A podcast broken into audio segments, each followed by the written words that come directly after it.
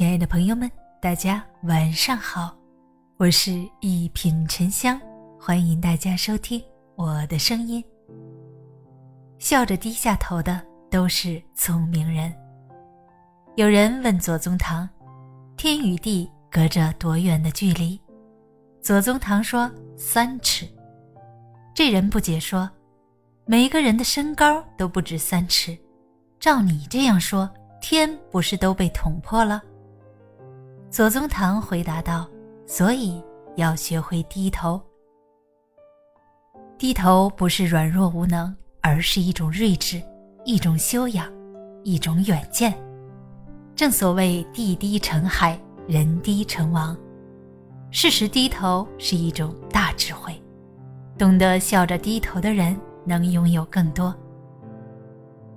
面对得失，低头是为了拥有更多。”真正聪明的人都懂得适时低头，不被利益所诱惑。战国末年，秦王请王翦带兵攻楚，并向他示好，如果他攻下城池，给他想要的名利与地位。王翦装出一副很不情愿的样子，表示自己只想要一些钱财、宅院。同事们都嘲笑他愚蠢，他解释道。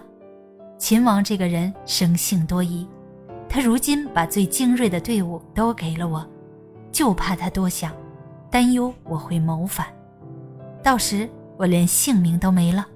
这样还不如做个只爱钱财的人，也许能打消他的顾虑。有时低头是一种生存法则，能屈能伸，才能进退自如，获得更多机会。申言语中讲：“气既盛，心既满，财既漏。月满则亏，水满则溢。低头是为了保全自己。面对是非，低头是为了更大幸福。人生总会面对各种是是非非，如果所有事情非得论个对错，可能浪费的是自己的时间。”季羡林先生和朋友在一家饭馆吃饭，邻桌是一个妈妈带一小孩在用餐。期间，妈妈去了一趟洗手间，她孩子想去抓桌上的饭菜吃，不慎摔倒，大哭不止。季羡林见状，赶紧抱起小孩安抚。这时，小孩妈妈正好出来了，不分青红皂白，张口就骂道：“你大人怎么欺负小孩呀？”我孩子要是有什么三长两短，我跟你没完。季羡林一句话也没回应，起身回到座位上。朋友不解问道：“你怎么不辩驳呢？任凭他乱说？”季羡林笑着说：“和一个骂你的人辩驳，结果是无休止的争辩，这有什么意义呢？”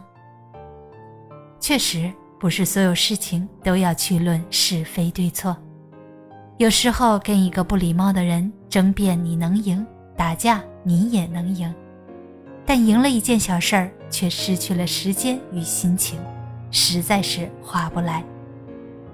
人生是一盘很大的棋，你在这里迂回了，势必用在其他地方的时间就少了。面对是非，不争辩，不较劲，懂得低头的人，是一种睿智与豁达。面对逆境，低头是为了更好前进。徐悲鸿曾说：“人不可无傲气，但不可无傲骨。人应有傲骨，但遇事学会弯腰，不失为一种风度，更是一种远见。”张国立有一次去一个小山村拍夜间戏，拍摄的嘈杂声吵到了当地的村民。他们组队跑来，把剧组团团围住，不允许再拍。当时矛盾已经激化，气氛十分紧张，拍摄也已经被耽误了。情急之下，张国立跑出来，扑通一下跪在居民面前，并磕了一个响头，央求道：“不好意思，打扰到各位了，我们的拍摄很快完成，希望各位理解理解。”让我们拍完这场戏。这时居民纷纷心软了，心想自己也没受过如此大礼呀，相继散去。正是他懂得及时弯腰，才让《康熙微服私访记》的拍摄进程没有被耽误。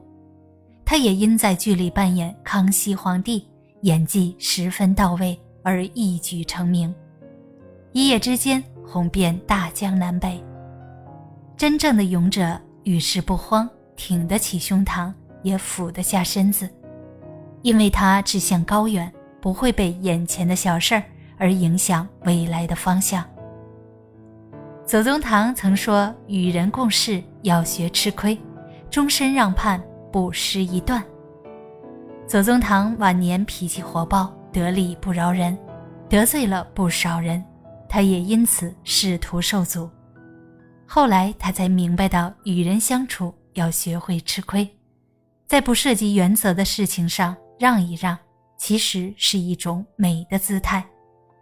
适时吃点亏。才能挽回更多回报。愿我们既能挺得起胸膛，也能放下身段，做最好的自己，遇见最美的事儿。大家好，我是沉香，咱们下期见。